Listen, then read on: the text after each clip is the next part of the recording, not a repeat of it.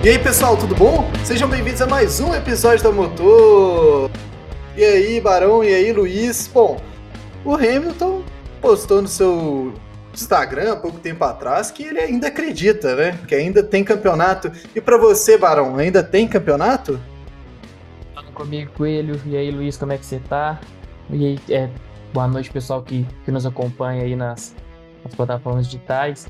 É, bom, eu como grande torcedor do Hamilton, é, sinceramente eu acho que ficou difícil. Ainda tem muito campeonato pela frente, são 12 pontos para serem tirados em 5 corridas. Mas quando a gente vê as características das pistas aí e a característica de cada carro, tanto da Red Bull quanto da Mercedes, é, a coisa não parece estar tão fácil assim não, né? Mas nós estamos falando aí de um heptacampeão mundial. Vamos, vamos ver o que, que, que ele, o coelho que ele pode tirar da cartola. Bom, vai te, tirar, vai te tirar da cartola, viu, Coelho? Não, me deixa quieto, pô, me deixa quieto. É, de qualquer forma, eu acho que é, ele realmente é um grande piloto, né? A gente tem que ver o que, que, vai rolar. Mas nessa questão de favoritismo, de característica de pista, ô Barão, ultimamente só tem nos deixado na mão, né? No comentário. É, e aí, Luiz, como é que você tá? Fala Coelhinho, Barão, galera que nos escuta. Como eu disse o, o Barãozinho muito bem, né? Nas plataformas digitais, gostei de ver aí. É isso, então já, já deixar aí aquele bom dia, boa tarde, boa noite, dependendo aí do horário que você está nos escutando. Já agradecer a todo mundo que está aqui com a gente. É, o, Coelho, eu vou falar um pouquinho rapidinho é, de uma outra coisa do, da Fórmula 1 que eu acho bem legal, né? Que, que é sempre importante citar também, que é essa briga pelo Mundial de Construtores, né? Talvez com essa crescente do Pérez nas últimas corridas, conseguindo é, estar ali na frente. A gente vai falar sobre isso também no programa de hoje. É, a Red Bull, de novo, vem se aproximando aí da Mercedes, né? A Red Bull hoje está apenas 20, 23 pontos atrás da Mercedes no, no campeonato de construtores. Tem algumas pistas que a gente sabe que tem é, vantagem contra diante da Mercedes, né? É, ainda aí nessas cinco restantes, algumas a Red Bull vai ter essa vantagem. Então, é, é uma briga bem interessante para esse final é, é, de ano, final de temporada da Fórmula 1, que é bom a gente ficar de olho também, viu? Com certeza, Luiz. Então, uma briga, né, que para mim também intermedia, né, os dois principais pilotos. Afinal, são eles que deverão é, angariar mais pontos, né, para a equipe. Pelo menos assim deveria ser, né. O Bottas tem ido muito bem também, né. Você falou do, do Sérgio Pérez. Então, vamos lá, né? Vamos começar pelo começo. Grande Prêmio dos Estados Unidos e o Verstappen levou essa, né, Barão? Quem diria? Quem diria? Eu diria porque eu apostei nele, hein? só pra lembrar. Mas ah, mas você apostou pra irritar o Barão, Luiz. Não me vem com essa. Eles não falam mais alto na hora da votação, né? Aqui, só, só, é. só pra lembrar, só pra ver que eu tô dando uma olhadinha aqui rápida. Luiz, Verstappen, Hamilton e Pérez. Ô, Barão, como que ficou aí o, no final? É... Ah, tá. É, é Caraca, que vocês me escutem. Você acertou mesmo? Foi me mesmo, escutem, lá. me escutem, por favor. Me escutem. Deus a voz Luiz do Luiz tem, aqui. De ser, tem de ser ah, valorizada, realmente. Eu peço, eu peço Próximo, perdão, Luiz. Próximos Grande Prêmio, me escutem. Eu começo falando sempre agora, para vocês poderem acertar também. Vai lá, Barão. É, começa agora, então. É, pô. Não, mas tá muito longe, tá muito longe ainda. então tá bom. Minha bola de cristal, minha bola de cristal, o Wi-Fi dela é mais restrito, assim, pra pegar a informação. Chega no México? Cara, chega, chega, mas aí a gente, essa internet 4G mais do Brasil, que ainda não tá assim mais tudo, né? Então é, tá mais lenta aí. Mais pro final aí, quem sabe a gente consegue alguma informaçãozinha. Então vamos aí, ó. fala aí, Barão. É, além do, do trabalho excepcional do, do Verstappen, que a corrida que ele fez foi quase perfeita, se tirando a, a largada dele, é, acho que primeiro a gente tem que valorizar muito o, o trabalho da Red Bull, que na, é, na sexta-feira chegou tomando ali um segundo do, da Mercedes é, no, no, primeiro treino livre. Eles não, não conseguiam ter um ritmo próximo, ali mostrava, parecia que a Mercedes seria realmente muito, muito superior na, nos Estados Unidos. E eles fizeram um trabalho excepcional ao longo do fim de semana, tanto que treino livre 2, quem dominou foi o Pérez, treino livre 3 também, e na classificação acabou dando o Verstappen em primeiro e o Pérez em terceiro, que nem, nem costuma andar bem em classificação. Então a gente vê aí o tamanho do salto que a, que a Red Bull conseguiu dar nesse, nesse curto período de tempo. Eles trabalharam muito bem na, é, no, ao, longo do fim de semana, eles evoluíram muito bem o carro. E meio que não tinha muito. A Mercedes acabou ficando meio sem ter o que fazer. É, eles cometeram ali um pequeno erro de estratégia, a gente pode comentar um pouco disso depois. Mas acho que a peça fundamental, assim, foi o conjunto Mercedes, ó, Mercedes, é, Verstappen e Red Bull foram impecáveis. Você fez um comentário aí muito interessante, o Barão, porque quase chamei de Bernardo, cara, olha pra você ver. É, eu acho que a Mercedes, ela, ela perdeu um pouco o foco, né, durante o final de semana é, completo. Ela chega melhor, né, no, na sexta-feira, como era de se esperar, né. E aí eu imaginei que realmente tudo que a gente falou ia se concretizar. A Mercedes ia ter um final de semana com superioridade, a Red Bull ia tentar alcançar o Hamilton e a Mercedes, né, que que não teriam muitas dificuldades. Logo no sábado isso mudou, cara, completamente, porque a gente foi abalado aí pela notícia de que o motor da Mercedes não estava legal, que o Hamilton ia trocar no México e que três ou quatro outros pilotos que usam é, pneu Mercedes, que usam motor Mercedes, iam trocar também. E aí eu acho que eles perderam o foco, cara, e a, Mercedes, e a Red Bull conseguiu chegar é, nessa performance desejada aí, né? Acabou se descobrindo que era algum problema lá com, com, com o fluido do motor, alguma coisa do tipo. Eu não consegui entender muito bem, mas aparentemente estava tudo nos conformes já para o treino classificatório, né? O Hamilton não vai precisar trocar o motor até que se prove ao contrário, mas eu acho que isso consumiu ali, é, lógico, tudo é, para mim aqui é uma suposição, né? A gente não está por dentro ali do paddock, mas é, eu acho que isso consumiu bastante, não só a Mercedes, como os pilotos também, né? A gente viu que o Bottas perdeu posições que seriam importantes ali para a batalha. É, se o Bottas estivesse ali naquela terceira posição, talvez a corrida seria completamente outra, né? Porque o Verstappen perdeu duas posições na largada, né? Não perdeu uma só. É, perdeu para o Pérez. o Pérez tirou o pé, né? O Pérez tirou o pé e não. É, ele perdeu a posição é. para o Pérez, né? Acontece que o Pérez, muito por comando de equipe ali também, é, não assumiu a posição. Então, eu acho que é um mundo completamente diferente sem esse problema da Mercedes ali nos dias. É, ali, acho que no final da sexta já, e o sábado todo, até o treino classificatório, né, que foi seis horas aqui pra gente. É, isso teve na cabeça da Mercedes e com certeza, com certeza, atrapalhou bastante aí o final de semana, né? É, falando já sobre a corrida, né? Oh, foi mal, Barão, o que, é, que você tem aí para complementar? É, eu, ia, eu ia entrar mais ou menos nessa mesma linha de, de raciocínio sua.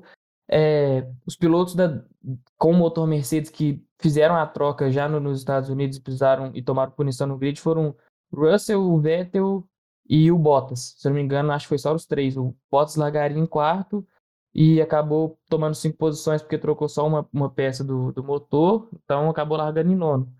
E o Bottas largando em quarto ali, é, seria fundamental ali, na, na, principalmente no início da, da corrida, porque, por exemplo, o Verstappen não largou muito bem e perder a posição até para o Pérez. Será que se o Bottas, por exemplo, tivesse em quarto ali, é, o Pérez aliviaria o pé para o Verstappen poder passar? Talvez não, talvez pudesse ter uma, uma bagunça a mais ali, alguma coisa que, que poderia beneficiar um pouco mais a Mercedes também. E acabou que isso não aconteceu. Então, talvez essa questão do motor tenha atrapalhado um pouco mais do que, do que a gente imagina também. Com certeza. Eu acho que eu acho que eu perderia, eu perderia a posição para o Pérez. O Pérez não ia soltar tanto é, do acelerador quanto ele fez, né? Ele literalmente ganhou a posição e foi esperando, né? O Verstappen reassumir. Acho que se o Bottas estivesse ali, é, não digo que ele passaria o Verstappen, mas eu acho que o Pérez, para garantir, ia passar e aí trocaria de posição mais tarde, né? Com mais tranquilidade, ou trocaria nos boxes, que seja. É, com isso, o Hamilton poderia ganhar alguns segundos ali de tranquilidade durante a prova. Então, eu vou começar a falar sobre, sobre a prova, né? Por si, a gente teve um momento é, de disputa ali muito grande nas primeiras posições, como você bem comentou, né? E era um fator importante, né, Barão? Que o Hamilton largasse bem. Ele largou muito bem, né? É... Ô, ô, Coelho, só te fazer uma pergunta, já que você tocou no assunto. O Hamilton claro. largou, largou muito bem. E o Verstappen largou muito mal, ele só pensou no Hamilton e esqueceu de fazer a dele ali também, não? Cara, completamente. Eu acho que você chavou aí para mim, porque ele estava preocupado com outra coisa ali na largada, né? Me parece meio claro isso para mim, né? Pelo menos. É... Ele largou e foi para cima ali, tipo. Eu, eu acho que isso mostra muito isso e todo o, o, contexto né, do Grande Prêmio, aquele final, aquela, aquele pódio, mostra muito a relação dos dois ali, né? Dentro e fora de pista. Eu acho que tá muito instável. Me surpreende muito os dois ali não terem se estranhado de forma mais significativa. Eu acho que muito porque o foco ali de ganhar também era muito alto, mas é, para mim eles estão se estranhando muito ali, cara. E aquela largada do Verstappen ah, foi algo ali de outro, de outro planeta, cara. Eu não vejo muito significado, é, muito sentido, na verdade, no que ele fez ali, não. Para mim, ele perdeu a posição na defesa. Se ele tivesse seguido reto, ele teria alguma chance de disputar ali nas curvas seguintes. Mas ali eu acho que, como ele fez a, a defesa da posição dele de forma muito ostensiva, ele acabou perdendo mesmo na reta principal diferente do, do Coelho. Eu acho que se ele não fosse tão, tão agressivo assim, é, eu acho que ele não teria conseguido nem dividir a primeira curva ali com o Hamilton. E acho que o Hamilton teria saído até mais folgado ali, talvez, nesse, nesse início de prova. Porque o Hamilton ele traciona melhor do que, o Verstappen. Ele conseguia atingir é, um pico de velocidade mais rápido do, do, que ele. Então, a partir do momento que ele já, ele já joga o carro para cima do, do Hamilton e tira um pouco o, o ângulo da curva dele para a primeira curva, é, já força o Hamilton, às vezes, é, a frear um pouco mais tarde também, de repente, às vezes, errar o ponto da freada. É, foi capaz de dividir até o final da, da reta, roda com roda com o Hamilton. Então, eu acho que o mais certo para ele naquele momento era realmente tentar forçar alguma coisa em cima do, do Hamilton. Senão, acho que ele teria perdido a posição de, de qualquer maneira. Eu acho, o Barão, se me permite né, explicar o meu ponto, é, eu entendo essa questão dele ter que forçar o Hamilton também a fazer uma, fre uma freada, né? É, mais brusca, mais ao final, atrasar, né? E poder é, ter a porcentagem de cometer um erro maior, né? Sido maior. Mas eu acho que é o seguinte: o Verstappen, se ele seguisse na linha dele, ele teria ali. É, faria uma primeira curva muito melhor do que a do Hamilton, né? Que é começar pela parte de dentro da curva, ele ia ter preferência para poder fazer a curva, muito provavelmente sairia na primeira posição, mas sairia mais devagar que o Verstappen. Eu acho que o Verstappen, quando ele sacrifica né, essa posição é, preferencial dele de curva, ele perde não só grande parte ali do impulso daquela reta principal, né, já que ele leva o seu carro para a esquerda ao invés de seguir na direita, ele leva de encontro ali ao Hamilton e ele sai muito do traçado, né? Ele vai realmente é, para o lado sujo da pista, né? Onde largam o segundo pelotão ali. E, e para mim ele perde os dois. Ele perde a tração, né? Que ele já, já não tinha feito uma, uma grande largada, né? Como fez o Hamilton. E perde também a preferência da curva, numa posição ali que ele sairia mais rápido para disputar a curva ali, talvez naquela segunda parte ali, lado a lado com o Hamilton. Eu acho que seria o caso, né? Mas como eu não sou o Luiz, não tenho bola de cristal, eu vou deixar para o Luiz aí é, comentar o que, que, ele acha que poderia ter acontecido, se ele acha que o, que o Verstappen perdeu a posição ali na largada ou coisa do tipo. É, não, assim, é, realmente eu, eu tenho essa visão de, de que acho que o Hamilton até realmente é, largou, largou melhor, o Barão falou bem, tracionou melhor do que, do que o Verstappen, mas eu acho que eu, eu, senti o Verstappen muito preocupado em espremer o Hamilton, ver se o Hamilton é, diminuiu um pouquinho ali. O Hamilton foi para cima, estava realmente melhor, tinha mais velocidade, né? E aí o Verstappen perdeu muito facilmente a posição. Falo mais, eu acho que, que se não fosse o Pérez na terceira colocação, é, o Verstappen tinha perdido até, até a segunda colocação ali na largada, porque é, é, a largada dele realmente foi, foi bem abaixo do esperado e do que a gente já viu. É, eu acho que, por exemplo, se é um Bottas ali com a Mercedes, é, ele tinha ido para cima do Verstappen e tinha conseguido a, a posição. O, o, Pérez, óbvio, não ia tentar fazer isso. Então, assim, eu acho que, que, o Verstappen deu esse mole, se assim a gente pode dizer, na corrida do domingo, viu, Coelho e Barão? É, opiniões diferentes ali. Eu realmente acho que, que, talvez poderia ter sido diferente muitas coisas, né? Mas, né, a corrida se quedou por aí, né? Continuou conforme foi passando o tempo. E aí eu chamo para mais um assunto aí, a opinião dos meus dois amigos aqui, né? O que que passa na cabeça da Mercedes, cara? Porque é o segundo grande prêmio que eu não entendo nada que, que eles fazem, entendeu? Em relação a. O que, que eles estão tentando fazer ali, velho? Nessa, nessa estratégia deles de eles não ficam tempo bastante para manter um pneu para ganhar uma vantagem em tempo, né, de pista, né, um pneu mais novo em pista. Eles não ficam tempo bastante para anular o undercut, para jogar o piloto próximo. O Hamilton estava muito motivado, eu pelo menos senti isso. Eu senti um Hamilton que estava que tá ainda, né? Conforme eu disse no início do programa, com a postagem dele de que ainda não acabou, né? É, mas ele estava muito bem ali, né? E foi uma coisa que eu pedi também. Eu queria um Hamilton mais, mais Hamilton do que ele tem sido ultimamente. E, cara, alguém, alguém conseguiu interpretar ali qual foi o pensamento da Mercedes ali naquela primeira parada, né? Que ele ficou três voltas a mais, perdeu tempo para o Verstappen e não teve vantagem nenhuma com isso. O Coelho, antes do Barão responder, é, só fala só um ponto. O que eu acho mais legal nessas. Desculpa falar, mas nessas cagadas que a, que a Mercedes faz é que depois que a cagada tá feita, aí o Toto Wolff, algumas voltas depois, sempre chega pro Hamilton no rádio e fala assim: Ó, oh, eu acho que a gente ainda pode ganhar a corrida. Tipo assim, ó, a gente já, já fez a, a, a, burrada aqui, mas vai lá, a gente confia, não sei que você consegue resolver nosso problema, viu? É tipo isso, mas vai lá, Barão. Tem que ter aquele apoio moral, né? Depois é, da, óbvio, da, é óbvio. pelo menos mostrar confiança. Mas é, é complicado, porque eu acho que não tinha muito o que a Mercedes ter feito na corrida. Quando eu tava assistindo, eu falei, eu falei, falei assim, não, burra, o estrategista é holandês ou alguma coisa do tipo, porque meio que não tinha muito sentido mesmo. É, mas eu acho que talvez a única saída da Mercedes para poder manter essa primeira posição no, né, depois da primeira parada nos boxes seria ter, ter parado antes do Verstappen. Mas por que, que eu ainda falo que só talvez? Porque a gente via na, na corrida que o Verstappen se aproximava do Hamilton, deixava a distância ele menor do que um segundo, e, e, falava no rádio que até poderia ser mais rápido do que ele, mas não conseguia acompanhar muito por questão da turbulência. Tinha muita turbulência lá na, na pista dos Estados Unidos, os pilotos não conseguiam chegar perto um do outro. É, então, vamos supor que o Verstappen parou na volta 10, né?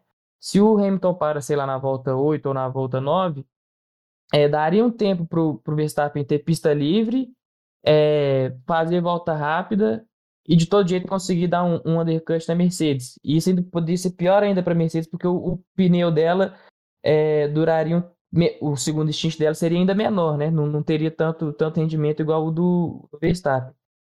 É, e parando depois, é, se a Mercedes para na volta seguinte do, do Verstappen, é, eu acho que o, o, Hamilton perderia a posição de, todo, de toda forma, porque a gente viu isso, o relógio ficou lá menos de, de 20 segundos a distância entre, entre um e outro, e, e, a, e o tempo de. A previsão de tempo perdido nos boxes era mais ou menos essa, então o Verstappen voltaria à frente de qualquer jeito. Se o, e se o Hamilton tentasse alongar muito o, o stint, é, era possível que o Verstappen chegasse muito, muito próximo dele, sem o Hamilton nem ter parado ainda. Então, eu acho que a, a Mercedes acabou optando por aquela opção que fosse meio termo, assim, que ele não perderia tanto, e depois pudesse fazer um, um stint um pouco maior com essa com essa primeira, primeira parada dele, para depois tentar fazer o que eles fizeram no final da corrida, que era ter pneus mais novos e pegar o, o Verstappen no final, mas a gente viu que não deu certo. Ô, Barão, mas o que me incomoda nisso tudo, cara, é porque, tipo, a gente sabe muito bem que cada opção tem vantagens e desvantagens, né? Se ele parasse junto com o Verstappen, ele não tomaria seis segundos. Para mim, isso é meio que claro, né? Ele poderia mas... tomar dois, poderia tomar três, quatro segundos, o que é, é, é, muita vantagem em detrimento a seis, cara. Seis é muito tempo, né? É, e se ele tivesse ficado mais na pista, talvez ele tomaria 10, tomaria 12 segundos, mas teria ali uma estratégia definida em que ele pudesse seguir, né? Então ele vai ali com o pneu duro por mais tempo e aí pode trocar com mais tranquilidade é, no final da prova, ou por um pneu duro, né? Que como a gente viu é a preferência da Mercedes mesmo nesses casos, poderia é, ter rendido mais ali naquele, naquela parte final em que ele foi cortando o tempo, né? Se não me engano, ele chegou a estar dois segundos ali quando ele parou, né? Do Verstappen. É, reduziu esses seis segundos para dois ou coisa do tipo, ou até mais próximo, antes de parar, né, no caso. E poderia se aproximar um pouco mais, ficar um pouco mais na pista, tentar voltas rápidas, como ele estava fazendo ainda, e principalmente o Barão, porque a gente viu que a Red Bull com esse pneu duro, principalmente ali nas primeiras quatro voltas, ela não tira muito tempo um pneu gasto, né? É, nem o próprio Hamilton, né? Esse pneu duro, eu, eu acho que ele tem uma dificuldade, tava com uma dificuldade de se aquecer ali nas primeiras voltas e ter um rendimento muito grande. Tanto que o Hamilton, quando troca ali no segundo stint, ele fica uma, duas voltas ali é, com um resultado mais ou menos parecido ali com o Verstappen. E aí, logo após isso, ele vai, até com a ajuda né, de, de tráfego, ele vai é, reduzindo vertiginosamente, mas não bastante, para chegar inteiro ali numa disputa final. É, de qualquer forma, o que, que você tinha para falar, Barão? Quando você fala que ele tinha que ter parado junto do, do Verstappen, você fala na mesma volta ou na volta seguinte? Não, seria na volta seguinte, né? Na mesma ah, volta, acho que não tem como prever. É, não pô. tem como. É. Porque ele tava atrás, é. cara. Se ele fosse parar na mesma volta, o, o a galera da Red Bull tirava o carro, é. Tirava o carro. Sim. Então, é. ele pararia na volta seguinte, né? Porque, tirando o Luiz, mais uma vez, ninguém tem bola de cristal, então é, não daria para saber. É, eu, mas, tipo assim, seria. Ele, ele ficaria uns 4 segundos, né? Uns 3 segundos, que eu acho que é o tempo é, hábil, os dois sairiam com pneu. E para mim, sendo bem sincero, cara, a gente pode até discutir isso melhor na hora da votação, mas eu acho que o Hamilton foi. Tava, tava um piloto melhor. Na, o, o Verstappen foi genial, né? Ele foi muito bem, ele foi bom a hora que ele precisou. Foi muito bom a hora que ele precisou. Mas eu acho que o Hamilton estava mais rápido no final de semana, estava um, tava um piloto mais, mais rápido. Eu acho que ele. Acho que esses três segundos ali seria um problema ali para o Verstappen. Eu acho que ele conseguiria aproximar. É, lógico que aquele um segundo e meio, um segundo, é muito difícil né, de se tirar, de se manejar. Você tem uma série de problemas ali que o carro da, da Fórmula 1 providencia, né? Que é principalmente a perda de pressão aerodinâmica, né? Que é, inclusive gera mais desgastes ao pneu, né? Foi, foi algo ali que eu acho que foi determinante, inclusive, para a Mercedes decidir atacar nas últimas três voltas, ao invés de, quando estava com cinco né, voltas em um segundo e meio, ela ir para cima ali né, no final da prova. Mas, de qualquer forma, eu acho que esse tipo de estratégia da Mercedes, né, que tem se apresentado nas últimas duas provas, na Turquia e na. Na Turquia, eu acho que foi um erro por completo. Né? Eu acho que ela Acho que ela se perdeu ali no meio dos pensamentos, foi deixando para ver até onde dava. No final não conseguiu nenhum nem outro. Eu acho que esse primeiro stint também tem um pouco disso de não conseguir nenhum nem outro, mas foi algo mais planejado, né? Eu acho que eles pensaram de, ver, de verdade em, em fazer desse, dessa forma, né? Mas eu acho que, cara, é, não existe, velho. Para mim não existe isso. Ou você tenta um ou você tenta outro. Se você tenta os dois, você não tem o benefício nem de um nem de outro. E por, por, por fora, você ainda tem é, você ainda tem o, o, as desvantagens dos dois também, né? Você perde tempo e você não tem um pneu muito mais novo que o seu outro adversário, então eu acho que a Mercedes foi pega aí nesse nessa nessa em cima do muro, né? Nessa estratégia média que eles planejaram para o final de semana. Ou não, né? Ou não planejaram, né? Ou só aconteceu. É isso. É, Barão, te fazer uma pergunta também, é, que eu até citei na minha primeira fala do programa de hoje, dessa briga muito interessante e intensa que está sendo aí é, entre feita entre Mercedes e, e, Red Bull no Mundial de Construtores. Mas uma, uma, briga ainda mais intensa tem sido a da McLaren com a Ferrari, né? Nessa briga pela, pela terceira posição. A Ferrari conseguiu tirar mais quatro pontos é, nesse final de semana. E, quatro não, perdão, seis pontos, né? E, deixou agora a distância para apenas três pontos e meio, né? A diferença da McLaren para Ferrari. E aí, como que você tem visto isso, essa crescente das duas equipes, também já projetando, quem sabe aí para 2022, de volta, quem sabe a gente tendo aí McLaren e Ferrari brigando na ponta do, do Mundial de Construtores, Barão? Vamos, vamos por partes, né? Falar primeiro da, desse ano. É esquisito esse, esse desempenho da, da McLaren, né? Parece que ela tá, que ela tá estagnando, e logo agora que o, que o Ricardo parece ter, ter se encontrado bem com o carro, ter casado bem, é, parece que a Ferrari vem, vem aproximando cada vez mais aí. E a Ferrari está aproximando não é porque um piloto está andando mal, porque antes só existia na parte inicial da temporada, meio que só existia essa, essa disputa pelo terceiro posto, porque o Norris marcava muito ponto é, os dois pilotos da Ferrari marcavam ok, uma quantidade ali interessante, e o Ricardo não marcava quase nada. Então era meio que quase que uma disputa dois contra um é, do Norris contra os dois pilotos da, da Ferrari. E agora não, agora a gente está vendo que o, o, Ricardo andou bem nessa corrida, é, andou bem, no, é, ganhou em Monza, etc. E, e mesmo assim a gente vê a, a Ferrari aproximando. É, então, nesse momento, é, me parece que, que a Ferrari está tá um passo à frente da, da McLaren, realmente está um pouco melhor. Mas, é, e tudo isso é questão da, da atualização que eles fizeram no, no motor deles, que a gente já comentou por aqui. É, eles fizeram atualização, é, e, e, logo após a atualização, os, os dois carros começaram a andar muito mais forte também. Então, acho que tem muito disso. E, realmente, para esse ano, é, ao que a gente está vendo agora nessas últimas corridas, se eu tivesse que apostar em alguma das duas, das duas equipes para o terceiro lugar, eu apostaria na Ferrari. Ela me parece estar tá um passo à frente.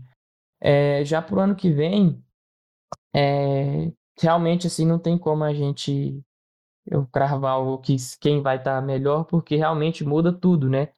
É, os carros são completamente diferentes, apesar, apesar do motor ser muito, muito igual, muito parecido. É, o carro é totalmente diferente. Então pode ser que tenha um motor bom, mas o carro em si seja uma, uma porcaria. Não, não consiga andar bem. Então, essa daí, essa, dessa opinião aí eu vou me abster. E aí, Coelho, sua opinião, por favor. Cara, eu acho até um pouco triste, de certa forma, porque era um, era um piloto que eu, consegui, que eu comecei a me apegar também desde o ano passado. Acho que todo mundo, né? O Lando Norris, nossa, eu tô achando ele bem mal, assim, nas últimas provas, sendo bem sincero. É, não digo isso de forma crítica para que ele, né, ah, nossa, mas tá horrível, tem que melhorar. Mas eu acho que ele tem, de, tem deixado a desejar, né, algumas provas. No, no Grande Prêmio da Turquia, aparentemente a, a McLaren não estava legal, né, não estava muito bem, o que é algo de se questionar também, né? Porque a Mercedes estava bem, né? Estava com bons carros. É, logicamente, mais uma vez, não conseguiu o resultado com o Hamilton, mas por outras questões, né? É, no Grande Prêmio da Rússia, o, o Norris teve a ch grande chance de ganhar a prova, né? É, acabou não rolando também, né?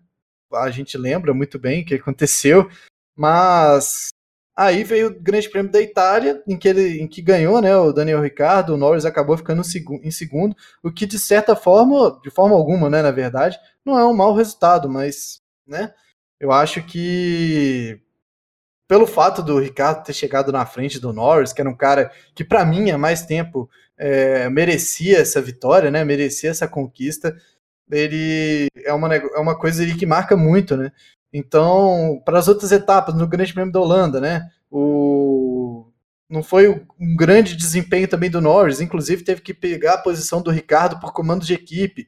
E aí o Grande Prêmio da Bélgica que não aconteceu e o Grande Prêmio da Hungria, em que ele teve a corrida completamente ali, atrapalhada pelo erro do Bottas. Então, para mim é uma sequência ali de, de resultados que vem martelando ali na cabeça, com certeza ali da, da, da McLaren, né? Acho que desde essa vitória, na verdade, é, que deu uma alegria muito grande, né? Com certeza, ali, ter ganho uma prova. Mas eu acho que vem numa queda de desempenho a McLaren e principalmente o Lando, o Lando Norris, né? E aí eu não sei assumir se ele está voltando, se ele e a equipe estão voltando à posição que era de, de destino a McLaren, né? Se, ela, se realmente a McLaren não deveria estar tá lá em cima, né? Como o elefante em cima da, da, da árvore, ou se eles estão perdendo desempenho, estão perdendo espaço. Eu fico nessa dúvida aí se tudo que a gente viveu naquele início era uma ilusão ou se agora que é a real performance da equipe papaya, né? É isso. É...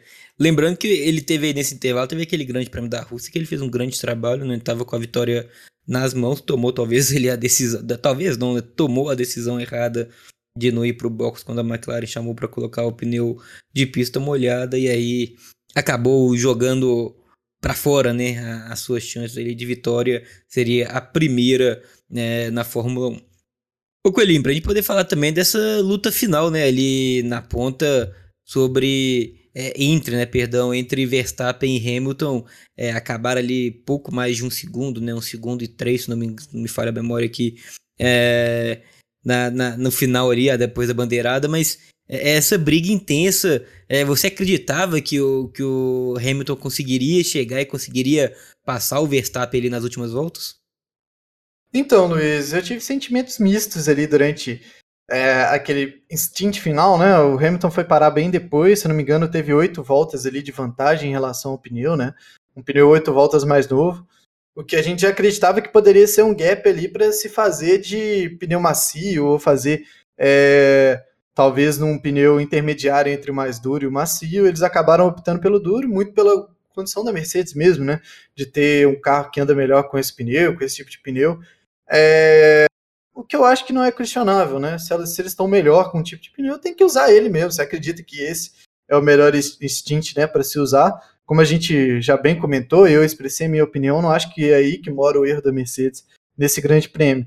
É, eles foram ali para um, um, tudo ou nada, né? Se dá para dizer, naquelas últimas voltas. Se não me engano, ali tinha coisa de 14 voltas, ou um pouco mais que isso, para o Hamilton tirar uma diferença de 8 segundos.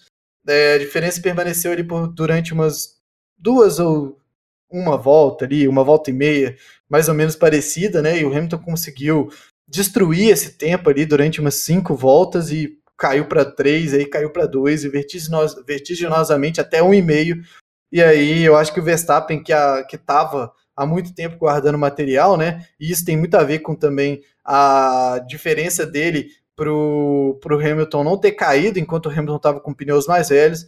É, o Verstappen conseguiu dar tudo ali naquelas últimas cinco voltas finais ali do Grande Prêmio é, para manter o Hamilton distante ali de uma, de uma alça de ataque mais mais propícia ali para uma ultrapassagem. Eu acho, inclusive, que foi um misto dos dois, viu? Eu acho que o Hamilton é, não chegou inteiro na batalha, né? Com, com, com os pneus no estado que ele gostaria. Essa, essa disputa completa é, com certeza pedia mais, mais potência da Mercedes, pedia mais grip do carro. E o Hamilton, cara, que fez um esforço gigantesco para chegar ali até um, um, um e meio, né? Se eu não me engano, faltando cinco voltas já era parecido com isso a diferença. É, parece que o Hamilton também esperou um pouco para não se aproximar demais e sofrer ali com todas aquelas desvantagens que a gente já falou de estar próximo de outro piloto, né? Que é a perda aerodinâmica, mais consumo do pneu e com certeza ali um gasto no pneu a mais ia colocar a Mercedes numa posição bem ruim ali em detrimento à Red Bull do Max Verstappen. O Max Verstappen eu acho que percebeu isso, né? Conseguiu mandar voltas, inclusive melhores que as do Hamilton, nessa última gama de três voltas por aí. Inclusive, a última volta foi bem mais rápida que o Hamilton. O Hamilton perdeu espaço né, é, na volta final da prova. É, eu acho que um misto ali de descrença, né, do que já estava acontecendo, de chateação e também um misto de genialidade do Max Verstappen, não dá para não elogiar, né? O cara foi cirúrgico nessa parte final da prova, deixando a Mercedes um lugar onde, para mim, ela deveria nesse final de semana. É, muito por tudo que eu disse, né? Eu acho que essa questão da, da, da estratégia não ser nenhum nem outra, a mediocridade é sempre ruim, cara. É sempre ruim, eu acho, né? É, o morno é sempre pior que o quente ou que o frio. Ninguém opta pelo morno, ninguém opta pelo médio, né? A galera sempre ou quer o melhor ou tenta fazer o melhor e acaba alcançando o pior. Para mim, a mediocridade já é, já é o pior, viu? Mas e aí, Barão, o que, que você acha? Depois dessa análise completa aí, acho que fica, fica complicado. Barão, você é morno, Barão? Você é morno? É, não posso ser morno, né? Depois que o, que o Coelho descascou quem é morno, quem é médio aí. Não, mas, mas... você faz o que você quiser, pô. Eu só tô falando porque ninguém gosta de morno, cara. Você prefere a coisa quente, você prefere fria, pô. Cerveja, você gosta de cerveja morna ou fria? Fria. Prefere cerveja quente? Não. Você prefere chá morno, gelado ou quente? Prefere Pai, quente. Eu prefiro morno. Existe isso. Morno? Enfim, né? Um negócio Vamos morno. Vamos voltar pro, pro. Qual que era a pergunta que eu já até me perdi? É, pra você falar aí, né, sobre esse final de prova, sei que com certeza vai ter ah, uma parte, não, um coração a mais que eu. Não, sofri, né, no, no final da prova. Como diria Galvão Bueno, haja coração amigo, né? Porque eu, sinceramente, eu achei que, que o Hamilton chegaria. Teve momentos ali que eu vi ele ele estava esmagando a, a, diferença em relação ao Verstappen. E eu pensei que seria é, uma reprise tanto da, do GP da Espanha desse ano, do que ele fez, quanto do que o Verstappen também fez, só que na França. É, mas eu acho que entra muito disso que o Coelho falou também. É, talvez essa, essa diferença estivesse caindo muito, porque o Verstappen estava poupando um pouco de equipamento para é, a parte final da corrida, para quando o Hamilton estivesse chegando, ele tivesse condição de, de se defender. É, e isso eu falo porque o, o ritmo de. É, a diferença de ritmo de corrida deles é, entre da Red Bull e da, da, Mercedes não era tão grande assim a ponto do Hamilton esmagar é, toda essa diferença com um pneu só de oito voltas mais novo. Ainda mais considerando que os dois eram, eram pneus duros. É, a não ser que se fosse se o Verstappen também fosse tivesse macio, o Hamilton também um pneu de oito voltas macio, é, ele já já tá desgasto, já não, não consegue performar bem. Mas não, o pneu duro ele ainda consegue ali é, entregar alguma coisa é, interessante, alguma coisa bacana. É, então por isso que eu acho também que, que o Verstappen estava segurando um pouco o ritmo ali né, na parte final da corrida e esperando o momento certo, administrando para poder depois pisar fundo e foi o que aconteceu. É excepcional da parte dele, assim como também foi uma guiada é, impecável do, do Hamilton também. Acho que talvez essa tenha sido é, a única corrida do ano que os dois pilotos, tanto o Hamilton quanto o Verstappen, tenham sido assim é, quase perfeitos. Talvez também no, no Bahrein só. Mas tirando essas duas corridas, eu acho que nas outras é, um ou outro errou em algum, em algum ponto.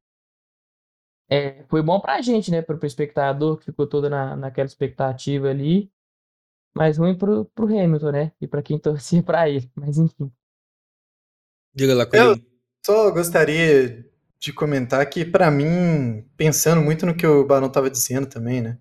Para mim, a Mercedes foi perfeita ali para a estratégia da Red Bull, né? Eu acho que todas as decisões dela, Aí eu deixo de lado, né, tudo que eu disse, todas as críticas que eu acabei de fazer, porque algumas delas poderiam ser acertadas também, né? Eu acho que, eu acho que o Hamilton tirou um pouco o pé quando ele chegou ali abaixo dos um segundo, do, dos um segundo não, abaixo dos dois segundos e tal. Eu acho que o, a Mercedes levou muito a sério aquela condição dela de esperar para as três voltas, né, para poder ter um ataque mais conciso, é, com, chegar com o carro mais inteiro, né? Então acho que ele fez ali o esforço para que você abaixasse dos dois segundos, e aí acho que estava faltando cinco voltas isso. E aí ficaram umas duas voltas é, esperando ali naquele range né, da, do ataque, sem baixar tempo, e aí o Hamilton foi para tudo ali de novo, mas o Verstappen também tinha tudo ali nas mãos.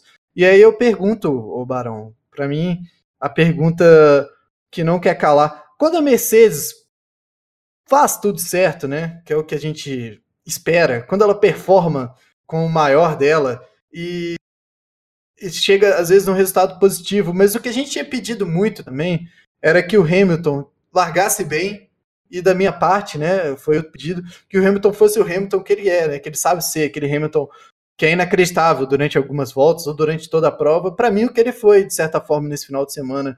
O Hamilton fez isso tudo e chegou em segundo lugar. Onde é que você vê alguma condição ali da, da Mercedes ganhar e do Hamilton levar esse título para cima do Verstappen faltando essas poucas provas para o final. Pois é, tem que ser um misto de muita competência do Hamilton. É, ele foi, você citou nessa corrida, eu também acho que ele foi excepcional. Não vi ele errando em, em nada assim. E aí, mas aí tem que ser aquele conjunto perfeito piloto e equipe. É, eu acho que só assim que, que dá para ganhar. A Mercedes não pode errar mais estratégia e tem errado muito esse ano errou aí na Hungria, eles erraram, na Turquia eles erraram. É... Nos Estados Unidos é um pouco difícil falar que erraram, porque a posição deles era um pouco mais complicada. Mas também, no fim das contas, não se mostrou lá essas coisas. É... Em, em Mônaco também, eles, eles vacilaram na, na estratégia. Então, tipo assim, eles estão cometendo muitos erros que eles não cometiam antes. E tirando isso também, o Hamilton, em diversas outras corridas, cometeu alguns erros de pilotagem. Aí você pega em em Imola, é, Azerbaijão, enfim, a gente, a gente pode ver que, que eles têm errado muito esse ano. Então, é, considerando o patamar dos, dos carros do jeito que, que está, e vendo que em, nos Estados Unidos apesar da gente ter teorizado aí que a, que a vantagem seria da Mercedes, mas quem estava na vantagem mesmo era a Red Bull, é, mesmo em pistas que a Red Bull é melhor, aparentemente dá para a Mercedes ganhar também. Mas tem que ser. Tem que rodar tudo perfeitinho. É, não pode errar nada, nada tem que ser perfeito na largada, na, na classificação, na estratégia dos boxes. Aí sim pode até sonhar em ganhar. Mas tem aquela coisa também, né? O Verstappen esse ano, é, eu não, não lembro dele ter. Não, na verdade lembro, sim, ele errou um pouco no, durante as, as primeiras corridas na, da temporada, mas depois disso ele foi foi impecável. É o melhor piloto da temporada, sem dúvida. É, e digo mais, acho que para o título, ele realmente, a Mercedes realmente tem que esperar por um azar ali, por um revés do Max Verstappen e da Red Bull. Pelo menos por agora, cara. 13 pontos, né? Eu acho que é muito. São 12. 12? É, cara. Eu acho que é bastante. O Hamilton consegue tirar isso, por exemplo, com duas vitórias, né? E o Verstappen em segundo. Tirar não, tirar eu não sei, né? Ou consegue, né? Porque são seis se pontos. se ele, ganhar, se ele ganhar duas e o Verstappen ficar 12 em segundo, mas não fizer a melhor volta, aí são 14 pontos de vantagem pro Hamilton. Dois. É, se ele faz, a, se ele faz a volta mais se ele faz a volta mais rápida, se o Verstappen faz a volta mais rápida, dá exatamente 6, Barão. Porque são 18, né? Vai para 19, 25, Sim. então dá 6, né? Então seriam Sim. duas em primeiro, duas em segundo do Max Verstappen. Eu, sinceramente, velho, não sei, né? A gente tem Abu Dhabi, tem Qatar e tem Arábia Saudita, que são mais uma vez incógnitas. E a gente tem não, o Brasil. Abu Dhabi não é incógnita, né? Abu Dhabi não é, é incógnita. É, Abu Dhabi não é incógnita, foi mal. Abu Dhabi é Red Bull. Então a gente tem duas incógnitas, três incógnitas que eu tô contando, é com o Brasil, que para mim é sprint race. Então, tudo pode acontecer, né? Eu acho que de certa forma. E ainda tem a distribuição de pontos da sprint race, né? Que é pequena, mas, pô, todo ponto vale, né? Agora, né? Já que a, essa disputa tá tão acirrada assim. Mas de qualquer forma, acho que o pulso ainda pulsa, de certa forma, com não tanta força quanto antes do Grande Prêmio dos Estados Unidos. Mas é o que a gente tem, né, para o resto da temporada. Eu acho que a gente tem o Hamilton muito focado também, que eu acho que é importante ainda, né? Um piloto quando, como o Hamilton, quando tá contra a parede, ele é muito, muito, muito bom piloto. A gente já viu ele virando outras situações, talvez não tão difíceis quanto essa, mas ele é um cara muito obstinado, né? Eu, algo que eu vejo também no Verstappen. Então, quem ganha realmente é a gente, cara. Eu acho que essa diferença de ponto vai pouco importar para a disputa dos dois dentro de pista. E aí eu acho que ainda vai ser bem competitivo. Pelo menos eu espero que seja. Ou que continue até o, até o Grande Prêmio do Brasil. Boa.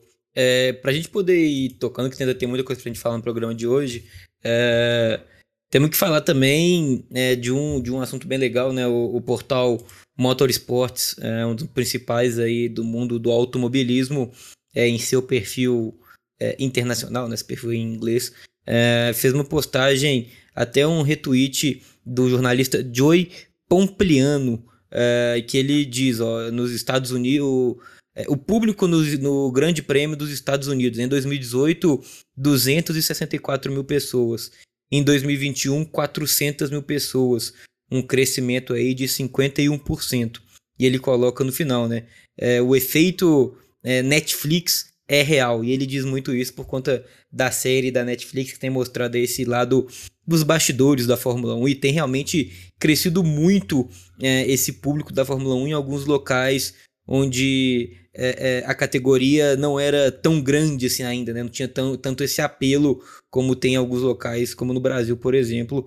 É, e aí, Coelhinho, sua opinião sobre isso, realmente, como que você tem visto aí esse crescimento e esse... A gente até falou né, no programa passado um pouquinho dessa coisa da Netflix, porque o Verstappen falou que não quer participar na próxima temporada disso, mas a gente vê também que é bom para os dois, né? Que é bom para todo mundo, é bom para a Fórmula 1, é bom para os pilotos, tem também sua imagem divulgada, né? A sua opinião sobre isso, por favor, rapidinho.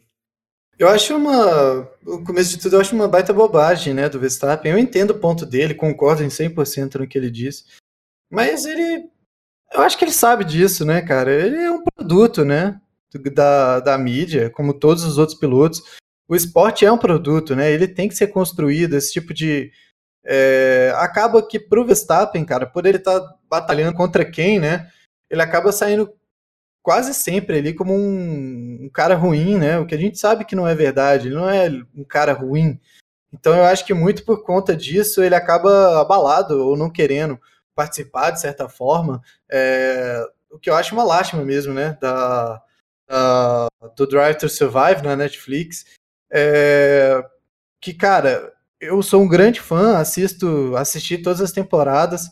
É muito interessante ao final de cada temporada você ter uma visão diferente do que está acontecendo dentro, do, do paddock, né? Que é um lugar onde era tão inacessível antes, né, velho? A gente sabia tão pouco dos sentimentos dos pilotos, do que, que acontece. É, lógico, de forma enviesada, né? Como é toda produção do planeta, né? Não existe tal coisa como não enviesada. Eles estão contando uma história, mas eu acho que de certa forma é muito pela narrativa em que seguem todo o planeta através do Verstappen. Não acho que é uma culpa é, própria da Netflix, né? De certa forma, eu acho que o Verstappen ele assume muito essa condição por estar tá disputando contra quem, né? Mas a gente vê ali que tá dando, tá dando resultado, né? É uma produção cultural, é uma, um planejamento da Netflix, da, da Fórmula 1, com certeza para reju rejuvenescer esse público, ganhar outros públicos onde ela não atingia antes, como por exemplo os Estados Unidos, que com certeza é um mercado muito importante e fica mais ainda, fica mais importante ainda quando você tem a Liberty Media que é de lá, né?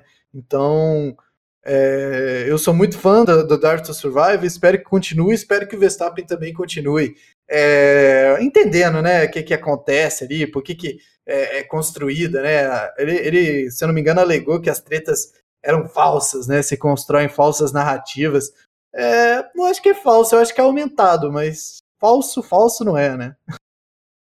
É isso. E aí, Barão, sua opinião é, sobre a importância também é, do Drive to Survive, né? A série aí da Netflix que mostra esse, esses bastidores da Fórmula 1. É, e como que você também é, é, vê esse crescimento da Fórmula 1, é, talvez aí para alguns até um ressurgimento, né? Algumas pessoas que tinham abandonado a categoria, já parado de assistir a categoria há alguns anos, voltando agora. Como você tem visto tudo isso, essa, essa globalização maior da Fórmula 1, se a gente pode dizer? Na mesma linha de raciocínio do Coelho, eu vejo como uma coisa muito boa eu acho que qualquer produto que vem para poder agregar para o esporte, para poder tentar expandir aí a, as fronteiras e, e tal, é, é, válido, é bem-vindo. E para mim o mais interessante disso do, do, do Drive to Survive é nem o que eles mostram assim em pista, por exemplo. É, porque isso aí, quem, por exemplo, para quem acompanha a temporada mesmo, é, acompanha notícias sobre, sobre o que, que, que tá rolando, muitas coisas você não precisa do, do Drive Survive poder saber o que acontece. Mas, por exemplo, muita coisa de, de bastidor, o que acontece dentro das fábricas das, das equipes, às vezes alguns planejamentos, alguns, alguns, algumas dificuldades que eles estão passando, ou às vezes até alguma coisa com pilotos.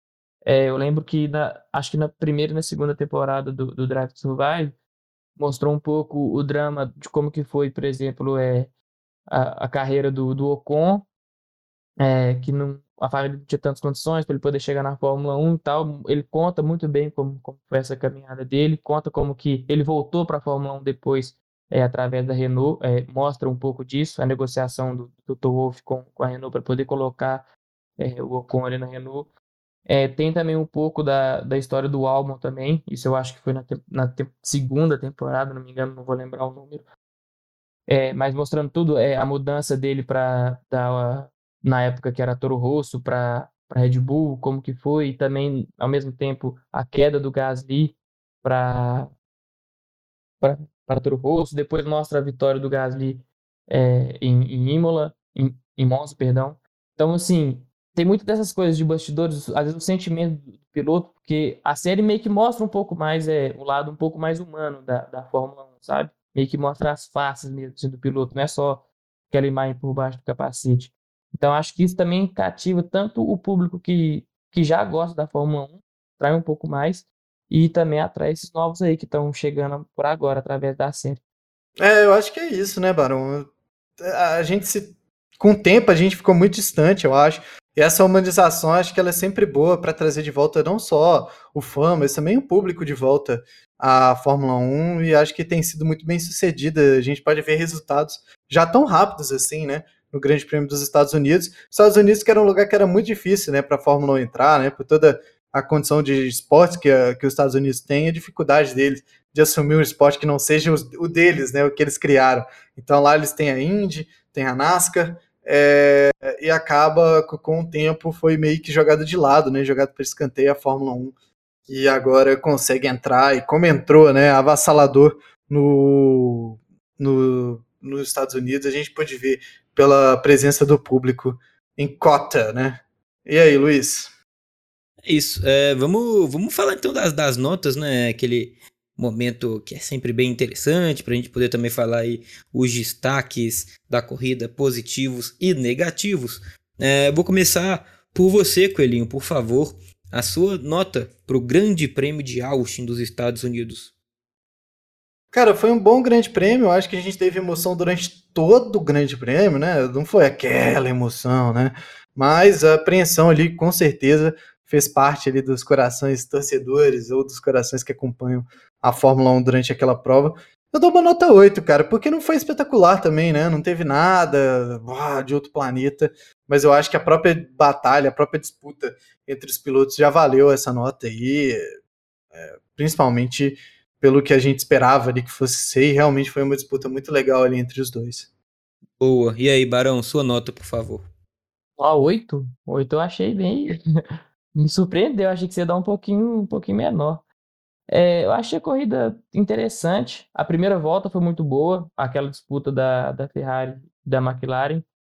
Foi sensacional. Eu achei que ia durar um pouco mais ao longo da corrida. Teve uma disputinha ou outra ali do, do Alonso com as duas Alfas Romeo também. E teve um pouco essa tensão aí pra, da, da disputa na, na, liderança. Mas eu não achei que foi uma corrida. Ah, porque, por exemplo, tem corridas, mesmo que a gente vê no, às vezes, do VT, a gente sabe o que aconteceu, a gente vê, a gente acha a corrida boa. É, essa eu não acho que vai ser uma corrida que a gente acha boa sim, porque não vai ter mais aquela tensão é, de tanto de saber quem vai ganhar e porque não teve é, uma, luta ali entre os líderes. Então eu dou 6,5 para essa corrida. Boa, 6,5 pro Barão, 8 pro Coelhinho. Eu vou então de 7 para ficar ali no, no meio termo entre os dois. Então Barão 6,5, Coelho 8 e eu vou de 7. É, Barão, vou começar por você agora. É, por favor, quem foi o, o melhor e o pior pilotos é, do, do final de semana? Uh, melhor piloto é bem difícil de, de cravar entre o Verstappen e o Hamilton. Talvez o Hamilton tenha sido melhor por não por ter largado melhor e não ter cometido mais erros durante a corrida, mas o final da, da corrida do Verstappen também foi excepcional.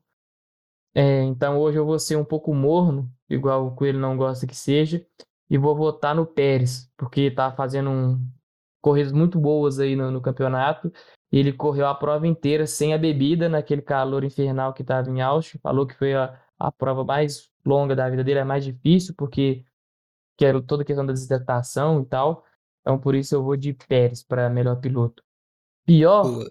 Pior. Hum, já, já emendo pior o que é que espera? Pode emendar, por favor. Hum, pior, eu tô achando que eu vou votar no Bottas, viu? Largou de nono, é totalmente apagado na, na corrida, conseguiu um sexto sofrido, não conseguiu passar quase ninguém. É aquela coisa que eu já comentei aqui algumas vezes, né? O Bottas é o piloto que não ultrapassa. Então, Acho que eu posso ir de, de Valtteri Bottas nessa daí. Boa. É, melhor, eu vou votar antes do Coelhinho, Coelhinho para ele pensar mais um pouquinho. É, melhor piloto, eu vou de Verstappen. E pior, eu vou concordar com o Barão, vou de Bottas pela corrida apagada que ele fez, tendo um, um bom carro nas mãos. A gente esperava um Bottas um pouco mais agressivo, né? E o que não aconteceu. então eu, é, eu vou de Verstappen e Bottas. E aí, Coelhinho, por favor, seu voto de melhor e pior piloto. Pois é, eu queria até esperar mesmo para votar, para poder ter no, nos melhores pilotos ou Hamilton ou Verstappen, né? Eu tava muito em cima do muro, mas eu queria que os dois recebessem votos. É, você votou no Verstappen, né, Luiz? Eu votei então, no Verstappen. No então eu vou votar no Hamilton, que eu acho que foi. O Hamilton foi mais piloto que o Verstappen, mas o Verstappen foi inacreditável, velho. Eu acho que os dois estão empatados. Eu acho que eu nem consigo falar que o Hamilton foi mais piloto que o Verstappen, porque o Verstappen ele foi muito preciso. O Hamilton, acho que na disputa é, um contra um, né, em condições iguais, ele foi melhor. Aquela largada foi sensacional. Ele andou muito bem também, sempre se manteve próximo, né? Mesmo tomando é, seis segundos na primeira parada, tomando oito na segunda parada, ele sempre terminou próximo, né? Nos instintos, sempre terminou próximo ao Verstappen, o que é mérito do Hamilton, que é um bom planejamento também da Red Bull, porque não perdeu a posição nenhuma das vezes, né? A verdade é essa. E para pior piloto, cara, eu não tô acreditando que vocês soltaram tão certeiro assim no Bottas, cara. Não tô acreditando mesmo. Porque olha o que, que o Alonso fez a corrida inteira, cara. Olha. Ah, gente, pelo amor de Deus, não dá, não dá. Eu o, voto muito... Bottas, o voto no Bottas é pela expectativa que se tem e pelo que ele entregou na corrida. É, é mas é muito injusto, é muito injusto o que, que acontece com, com o Bottas, cara. Eu vou falar aqui. Porque o Bottas, menos... a galera nunca tem expectativa para ele, né? Sempre acha que ele vai ir mal. Quando ele vai mais ou menos, o que não é péssimo também, pô, ele não fez uma péssima corrida, cara. Trocou, trocou motor, terminou em sexto. Ele no, eu não vi ele na, na corrida, não, sinceramente. É, eu acho que a gente tinha muita coisa para acompanhar. O, e o, o Mazepin, o Mazepin fez uma corrida pior. O, o, o Mazepin fez uma corrida pior que o Bottas, mas a minha expectativa entre Mazepin e Bottas, a expectativa que eu tenho no Bottas é maior. Por isso meu voto é no Bottas. Eu acho que, eu acho que inclusive o Bottas foi bem nessa prova. Não acho que ele foi mal, não. De verdade. Muito menos para ganhar voto de vocês aí, viu, demagogos.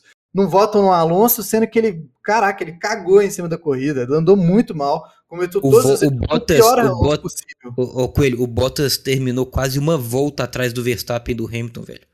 Ah, o Bottas cara, ia tomar. Mas. Motor, ele não foi espetacular, mas. mas que, que, nada que o Sérgio Verstappen trocou o motor. O Verstappen trocou motor, saiu de último e chegou em, em segundo numa corrida. Não, mas ali foi. foi, foi... Que seja, ele chegar em sétimo, Bottas. Ele chegar em sétimo, o Bottas chegou em sexto, larga de nono, velho. Ah, com mas eu não acho. Pista boa, uma pista que vocês falaram semana passada. Vocês falaram que essa pista na semana passada é uma pista boa para Mercedes. O cara tá numa pista boa para a equipe dele. De motor novo, ele larga de nono e chega em sexto. Discordo, craque. Eu acho que é difícil defender também. Não, eu acho que o Bottas não foi tão mal. Juro, juro por Deus, do fundo do meu coração, acho que o Bottas não foi tão mal. Eu acho que ele foi ok, cara. Foi morno, foi ruim. Não foi um grande resultado. Ele foi Bottas, é... ele foi Bottas. Ele foi Bottas, é. Mas nada que o é, Sérgio é. Pérez não tenha feito ah, durante sete grandes prêmios desse ano e a gente não tem tantos votos assim nele. Na verdade, a gente tem bastante votos no Sérgio Pérez. Lembrando, que, lembrando que, o, que, o, Bottas, lembrando que o Bottas é, é, largou de nono, né? Mas um dos pilotos que chegou, que estava na frente dele, é que pelo menos que largou na frente dele, ainda teve o azar de não, de não conseguir completar, que foi o Pierre Gasly, né? Então, o, o Bottas, para mim, fez uma corrida apagadíssima com um carro excelente que ele tem nas mãos. É, fez um bom qualify até, conseguiu o quarto tempo. É, mas assim, você vai me desculpar, Colho, eu não consigo concordar. Mínimo, que... no qualify, vamos combinar. É, exatamente, é. É. É isso. Ficou atrás do Pérez, por exemplo, né, que fez um grande final de semana nos treinos, então foi esteve sempre andando na frente. Por muito pouco, para mim, o Pérez ia cravar essa pole. É, até pegou aquela um finzinho de chuva, início de chuva, né? Ali, uma nuvem que ele até falou que atrapalhou ele no, no último na, na último setor ali da pista no, no Qualify, então na sua volta rápida. É, mas assim, cara, eu, com todo respeito, o Bottas largando de nono com a Mercedes chegar em sexto, para mim é, é, brincadeira. Mas vai, vai lá, você ainda não falou com ele, seu voto de pior é no Alonso, então, é isso? Alonso com ressalva pro Lando Norris também, que eu acho que, pô, tá lamentável. Não é nem muito porque ele tá muito mal, não, mas é porque. Muito pelo por que a gente falou do voto no Bottas. Eu acho que a expectativa era muito grande. Então é tipo um voto. O voto é de é no Alonso, porque para mim ele foi o pior Alonso que ele é, né? Ele demonstrou tudo de ruim que ele, que ele já demonstrou durante a Fórmula 1 em uma corrida. Ele foi chato, foi é, mimado, foi chorão, não conseguiu ele assumir abandonou, né? que ele não. Hã? E ele ainda abandonou. Pois é, ele não conseguiu assumir que ele não, não, não conseguiu se defender ali, né, do Kimi. É, depois foi infantil contra o, o Giovinazzi para mim, um lance de muita infantilidade. Então, cara, o Alonso para mim foi o pior Alonso possível de todos os tempos, demonstrou tudo de ruim que a gente não quer ver dele na Fórmula 1. E deixo aqui minha indignação também aos dois votos no Valtteri Bottas. E um corretivo, né, que seja, o Lando Norris, porque, pô, ele consegue fazer mais que isso, com certeza. Boa, vamos lá então. Agora, pra gente finalizar, é, melhor e pior equipe. Vou começar por você então, Coelho, defensor do Bottas, por favor. Melhor e pior equipe. Pelo amor de Deus, não quero carregar esse, esse peso, essa tonelada nas costas. Bom, a melhor equipe acho que fica para Red Bull, né, cara? O resultado é um espelho. Ah, enquanto a gente tinha dúvida de melhor piloto ser entre o, o Hamilton ou o Verstappen, né? Muito pela igualdade em que os dois representavam dentro da pista. Eu acho que o que desnivelou essa batalha para mim foram as equipes. Então o voto não pode ser muito diferente do que para Red Bull, né? Eu acho que como pior equipe, cara, eu fico realmente em dúvida, mas é, eu acho que tem que ir para AlphaTauri, velho. Porque eu fico em dúvida entre a Alpine e a AlphaTauri, mas a Alpine eu acho que ela teve mais azar dentro do final de semana. A AlphaTauri teve azar também, mas não sei, velho. E aí, galera, o que, que, vocês acham? Eu vou ficar pendurado é. entre as duas. Não, mas vai lá, você não pode muretar aqui não, pode muretar aqui não. AlphaTauri? Ah, vou de Alpine então, velho, porque Alpine. acho que nenhum dos dois completaram a prova, né? O Ocon completou? Não. Não, o Ocon também não. É, o Tsunoda mandou um, um pontuou, né? O grande Tsunoda. Esse é bom também, né, Luiz? Ou um dos melhores pilotos que a gente já viu na Fórmula 1. Cara, vamos lá, eu vou concordar com o Coelho, eu vou de Red Bull como melhor equipe, mas de pior equipe eu não posso deixar de votar na Mercedes pela grande pelo grande cagada, né? Pelo grande erro que eles cometeram ali com o Hamilton. É, e uma equipe do tamanho da Mercedes ainda ter o piloto igual o Bottas ganhando três, duas posições, três posições numa corrida onde o carro é superior, é para mim é muito pouco, então eu vou de Mercedes como pior equipe e melhor equipe de Red Bull. Diga. E ainda tem toda aquela questão do final de semana também, né? Que eles não foi exatamente um erro deles, né? Mas pô, um baita problema que surgiu durante todo o final de semana, que o carro tava com problema, todo mundo teve que trocar motor. É, e a fabricante é a Mercedes, então acho que isso tem que contar, pode ser contado também no seu voto as críticas que você fez a esse final de semana, né? Exatamente. Então, pior equipe para mim, Mercedes, melhor Red Bull, Barão, por favor, para a gente finalizar a Fórmula 1. Unanimidade, né? Questão de melhor, acho que não tem como votar em outra não Red Bull. Mas a pior eu vou de Aston Martin.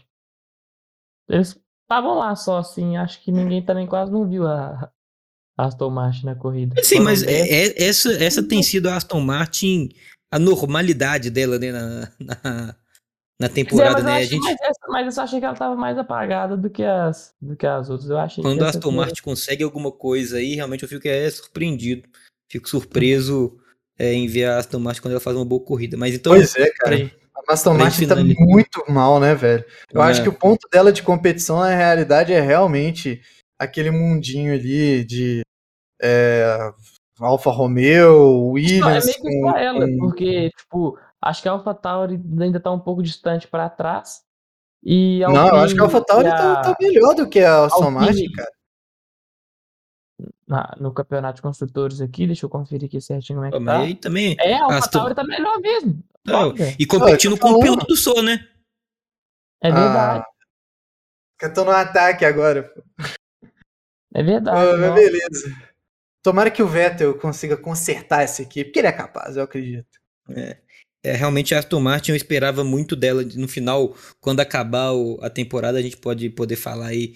É, sobretudo, acho que a Aston Martin vai ser um ponto a ser levantado, que era uma equipe que eu tinha expectativa muito maior do que ela tem entregado aí nessa temporada. Mas só para a gente poder finalizar, ó, é, então o resultado da corrida, Verstappen em primeiro, Lewis Hamilton em segundo, Sérgio Pérez em terceiro, Charles Leclerc em quarto, Daniel Ricciardo em quinto, Valtteri Bottas em sexto, Sainz em sétimo, Lando Norris em oitavo, Yuki Tsunoda, que que é isso, hein? Em nono e Sebastian Vettel fechando o top 10. É, com isso, né, a gente tem hoje. Você quer falar alguma coisa, Coelho, antes de passar o, o não, a pontuação? os construtores. Né, não, eu vou passar agora é, o Mundial de Pilotos, que a gente tem o Max Verstappen em primeiro com 287 pontos e meio, o Lewis Hamilton em segundo com 275 pontos e meio, é, 12 pontos a menos, né, como vocês já falaram bem aí. É, o Valtteri Bottas em na terceira colocação com 185 pontos. O Sérgio Pérez na quarta com 150 pontos, recuperando aí a quarta colocação. O Norris em quinto com 149 pontos. Em sexto, o Charles Leclerc com 128 pontos. Em sétimo, o Carlos Sainz com 122 pontos e meio. Em oitavo, o Daniel Ricciardo se recuperando também do campeonato com 105 pontos. Em nono, Pierre Gasly com 74 pontos, fechando o top 10 o Fernando Alonso com 58 pontos, né? Assim a gente tem, tem para rapidinho, Estebão com o 11 com 46, Sebastian Vettel em 12 com 36, 26 pontos tem o Lance Stroll na 13 colocação, o Tsunoda 14 com incríveis 20 pontos, Deus sabe lá como que ele conquistou 20 pontos, o George Russell em 15 com 16 pontos, o Latifi na 16 colocação com 7, Kimi Raikkonen vem logo depois com 6, Antônio Giovinazzi é, na 18ª colocação com um ponto, e aí ainda não pontuaram Mick Schumacher e Nikita Mazepin. E a Fórmula 1 coloca o Robert Kubica, né, que, que participou ali de duas corridas é, e também não pontuou. Ô Barão, você passa para a gente então a classificação do Mundial de Construtores, por favor? Agora, Mercedes então está liderando com 460 pontos, Red Bull é a segunda com 437, seguida da McLaren com 254. Ferrari está colada na McLaren em quarto lugar com 250 pontos e meio. Ah, perdão, esqueci de falar que a Mercedes está com 460,5 e a Red Bull 437,5, mas enfim. É, a Alpine é a quinta com 104 pontos. Em sexta, AlphaTauri com 94. Sétimo, Aston Martin com 62 pontos. Oitavo, Williams com 23. Em nono, Alfa Romeo com 7 e a Haas é a última, que é a única que não pontuou ainda. Boa, é isso. É, pra gente continuar aí, estou passando rapidinho de novo então como ficou. O Coelho deu a nota 8 para a corrida, Barão 6,5, eu dei 7. Melhor piloto, Coelho Hamilton, Barão Pérez e eu fui no Verstappen. Pior piloto, Alonso para o Coelho. É, eu e Barão fomos no Bottas. Melhor equipe, Red Bull foi unânime. Pior equipe, Alpine, Aston Martin e Mercedes, Coelho, Barão e Luiz, respectivamente. Beleza, vamos passar Ô, pro, Luiz, pro... É, só para só dar uma passada aqui nos arquivos que eu tenho, né, com as nossas notas. É, se eu não me engano, a, a Mercedes aqui, né, pelo que eu tenho anotado, a gente votou nela só no GP de Silverstone como melhor equipe. Eu e o Barão a gente votou, você optou pela Alpine. É, de resto, cara, a Red Bull, principalmente nas últimas três, três, três é, provas, né? A Rússia, Turquia e Estados Unidos, ela foi unânime, né, nessa votação de agora. Na Turquia ela recebeu dois dos três votos, né? Só você votou na Ferrari. Você também só votou da Alpine durante o Grande Prêmio da Rússia, enquanto eu e o Barão a gente votou na Red Bull. Acho que muito pela troca de motor muitíssimo bem sucedida, né? Nesse Grande Prêmio da Rússia com Verstappen. É, a Red Bull também foi unânime no, no, Grande Prêmio da Áustria, também foi unânime no Grande Prêmio de Paul Ricard, que foi o primeiro que a gente fez essa votação, né? De resto, a Red Bull aparece com dois votos na Estíria, é, aparece também. Acho que ela não aparece mais nenhuma sendo votada, é, sendo bem votada, né? Mas, cara, pra você ver, né? A nossa impressão em relação, não aos pilotos, né? Porque o Hamilton ele aparece bem mais. É, o Valtteri Bottas também aparece, o Sérgio Pérez também aparece como melhor piloto mas a diferença que a gente tem ali do desempenho das equipes, que com certeza vai ser determinante nesse campeonato. Boa. Então vamos para o próximo tema, que é a W Series, né? A W Series é, sim, teve um seu encerramento né, nesse final de semana lá em Austin, e, e aí a confirmação da James Chadwick como a campeã da temporada 2021. Ela terminou aí a, a a pilota da Grã-Bretanha, né, terminou com 159 pontos, seguido da Alice Powell com 132 pontos, também da Grã-Bretanha, fechando o top 3 a Emma Kimalainen, é, da Finlândia, com 108 pontos.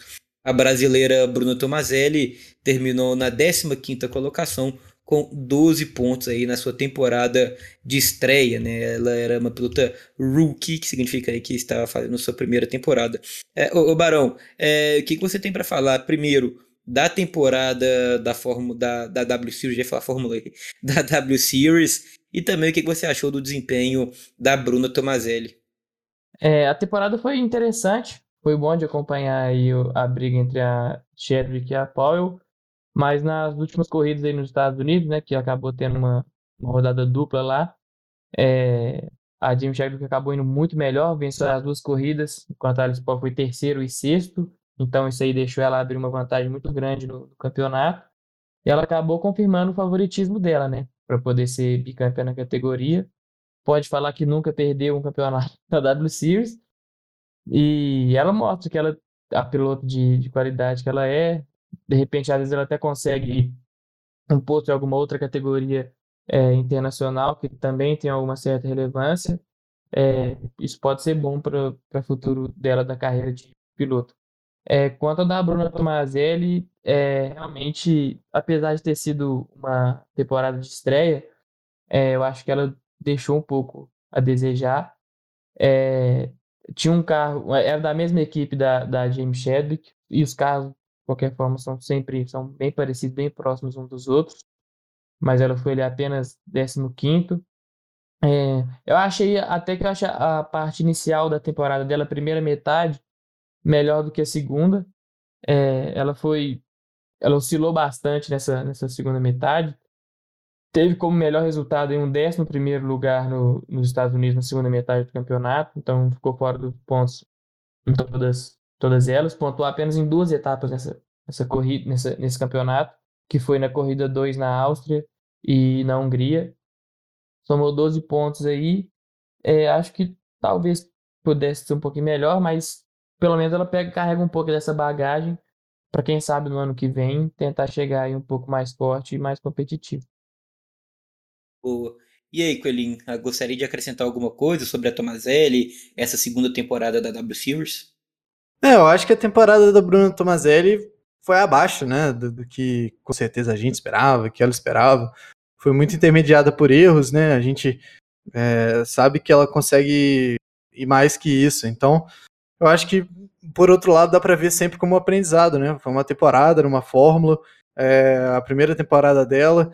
Então, quem sabe para uma segunda chegar com mais experiência, conseguir angariar resultados melhores. Vamos ver, né? O que, que vai acontecer. Vamos ver se ela consegue a vaga para um próximo ano na, na W Series. Vai ser de muito bom grado ali para ela, com certeza poder tentar novamente numa temporada que vem.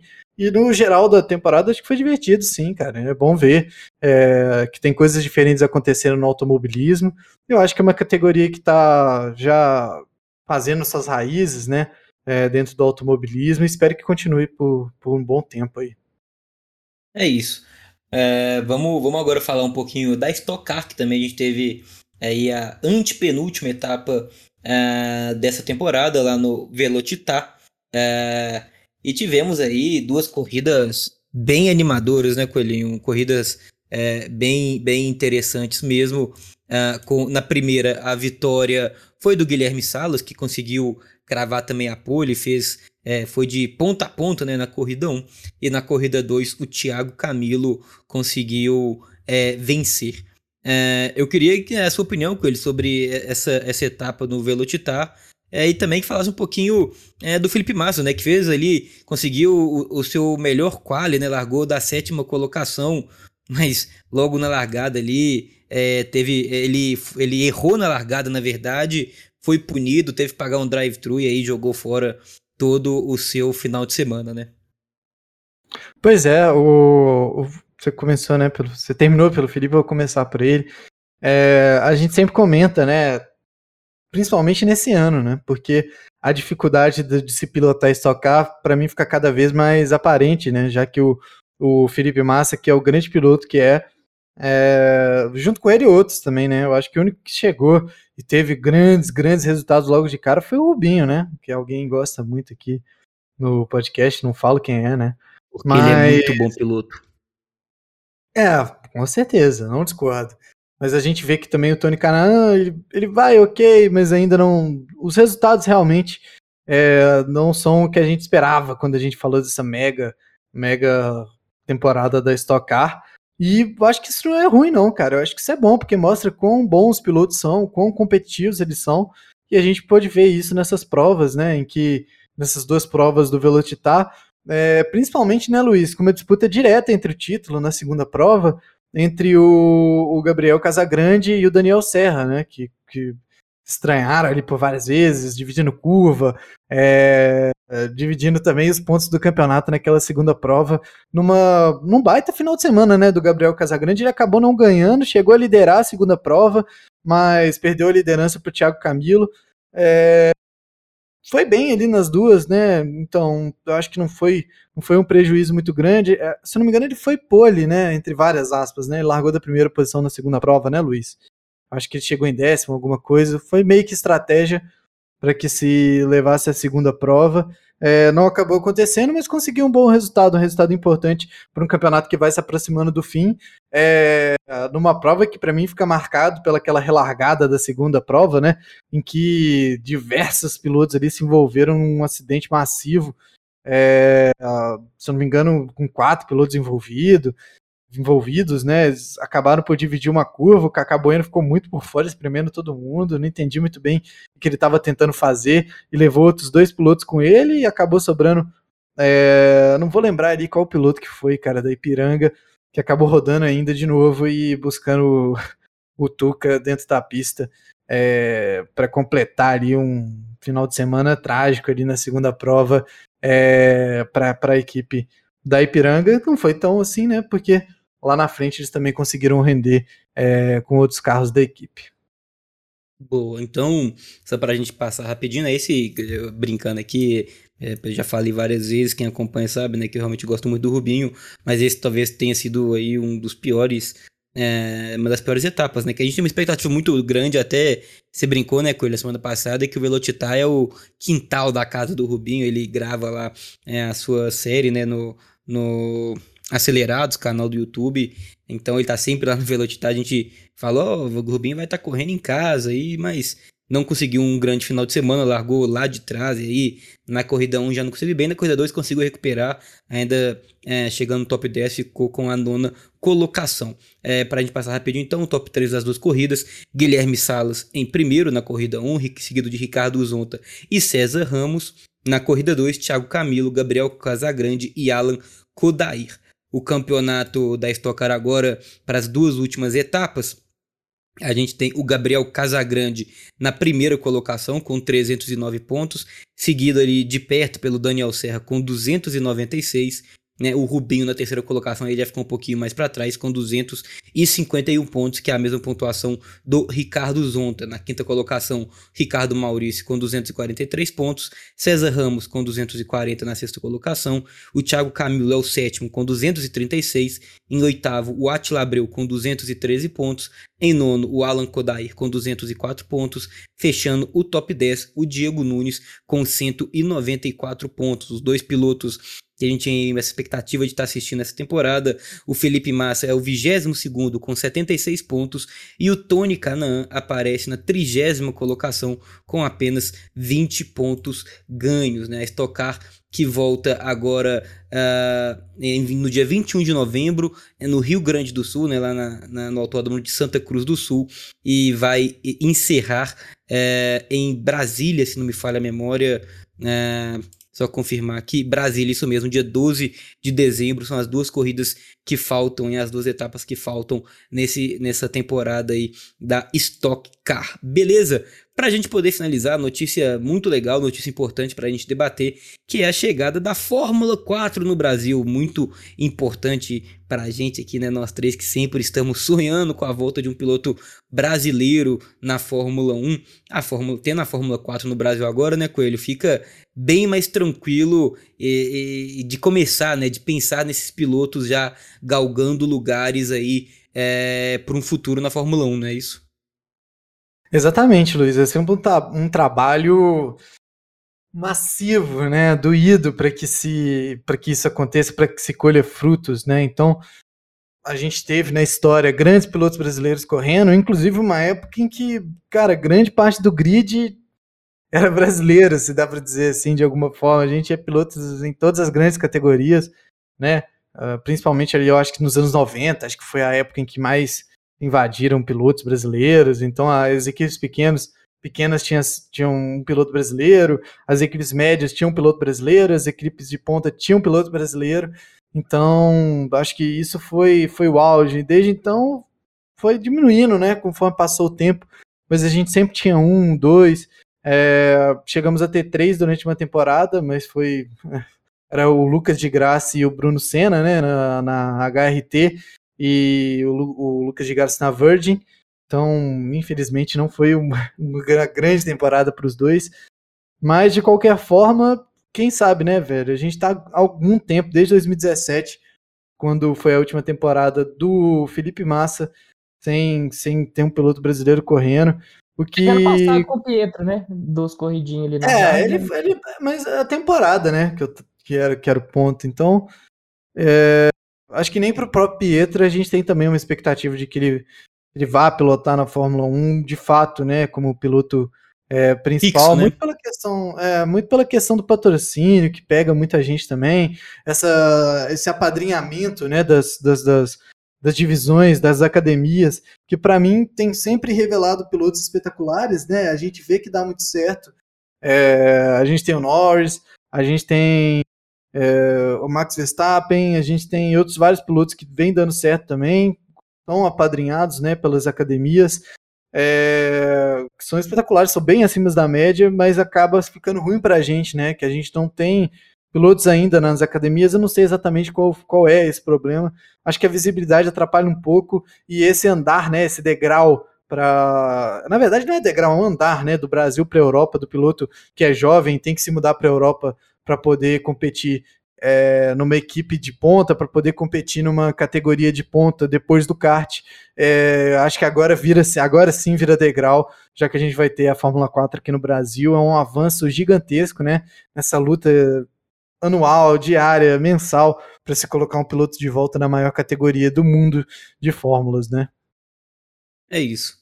E aí, Barão, sua opinião é, desse, desse início né, da Fórmula 4 no Brasil, lembrando né, que é, realmente a importância e que já conta pontos aí para a superlicença, né, Barão? Sim, é um, como Coelho falou, é uma preparação muito boa para os brasileiros que vêm na, na, categoria de base. É, é uma categoria também que está no, aí no, no guarda-chuva da FIA, né? É, é, tipo, não vamos dizer patenteada, mas é é uma competição oficial da FIA. Como você falou, conta pontos aí para a superlicença, vai acompanhar a Stock Car também é, em algumas etapas. É, essa, esse tipo de categoria já tem na Itália, tem na Alemanha, tem na Inglaterra. Então chega aqui no Brasil é muito bom, muito por isso que o Coelho falou, porque às vezes o piloto sai jo jovem do kart é, e aqui no Brasil às vezes ele não tem lugar para poder correr. Ele não consegue pegar, dar aquela amadurecida ainda na pista em uma categoria de monoposto, porque você sai do kart para o monoposto, é, a diferença é grande, sim, tem, tem muita diferença. E você ainda tem que sair, de repente, você tem que ter toda essa adaptação de, de categoria em um outro país ainda, então é, é mais coisa para você ir se adaptando, você ir se acostumando, e isso às vezes pode prejudicar um pouco o desenvolvimento do piloto. Então, ter essa categoria aqui no Brasil é fundamental. É, a categoria a partir de 15, dos 15 anos, se eu não me engano, é isso. É, a partir dos 15 anos você está apto já a correr na, na, na Fórmula 4 aqui no Brasil. E eu vejo só como, como coisa boa, porque o Brasil também não tinha essa, essa, essa, nenhuma outra categoria de base além do kart. Então, isso reflete, reflete muito, né? É, no cenário brasileiro, no cenário mundial de pilotos brasileiros, né? Então, muito, muito bom isso daí. Vamos ver se realmente vai ser uma coisa bem organizada, se vai render, se vai ser um, um projeto de longo prazo, que também não adianta, né, fazer só campeonato agora, durar dois, três anos, depois acabar por falta, às vezes falta de grana, falta de patrocínio, né? Tem que ser uma coisa constante. É isso. Galera, algo mais a acrescentar para o programa de hoje ou podemos usar a bandeira do final? É, eu acho que por, por hoje foi, né? É isso. Coelhinho, muito obrigado. Semana que vem estaremos de volta aí trazendo também todas as informações, os detalhes para o Grande Prêmio do México, não é isso? Exatamente, Luiz. Muito obrigado a todo mundo que está aqui até agora, né, escutando. Esse podcast a gente não viu ainda, mas deve estar tá gigante, né? Mas é porque tem muita coisa para falar, a gente não pode é, deixar nada de lado, né? Acaba, acaba passando um pouco. Mas se você teve a paciência de estar aqui com a gente ainda, é, espero que tenha gostado. A gente faz isso com muito carinho. Se puder tá compartilhando também para pessoas que podem gostar desse conteúdo, que gostam tanto de, de automobilismo quanto a gente gosta. É, eu acho que, que é isso, né, Luiz? É muito bom de estar conversando aqui com vocês de novo. A gente se encontra novamente do, na semana que vem para conversar ali sobre o Grande Prêmio do México. E aí começa uma loucura, né? Uma sequência de três grandes prêmios: México, Brasil e Qatar. Tudo isso é final de semana após final de semana. Com certeza a gente vai ter muito conteúdo, vai estar passando muita coisa aqui por aqui, por esse podcast, não é mesmo? É isso. Valeu demais, Coelhinho. Barão, muito obrigado, meu velho. Semana que vem estamos de volta. Já pede pra galera compartilhar aí, por favor, Barão. É isso aí. Valeu, Luiz. Valeu, Coelho. Sempre um prazer estar aqui com vocês. E vocês que chegaram até aqui, muito obrigado. Se possível, compartilhe aí com seus amigos, com familiares que gostam de automobilismo, gostam de Fórmula 1 e outras categorias também. É, vemos aí no próximo programa e até semana que vem. É isso. Galera, valeu demais. Semana que vem estaremos de volta aí, como falamos, trazendo todos os detalhes do Grande Prêmio do México, né, lá no Autódromo de Hermanos Rodrigues, como gosta o Coelhinho, já falou que é um fã do circuito, então teremos muita coisa bacana para falar. Valeu demais por estar com a gente até o final. Semana que vem estaremos de volta. Forte abraço, fui!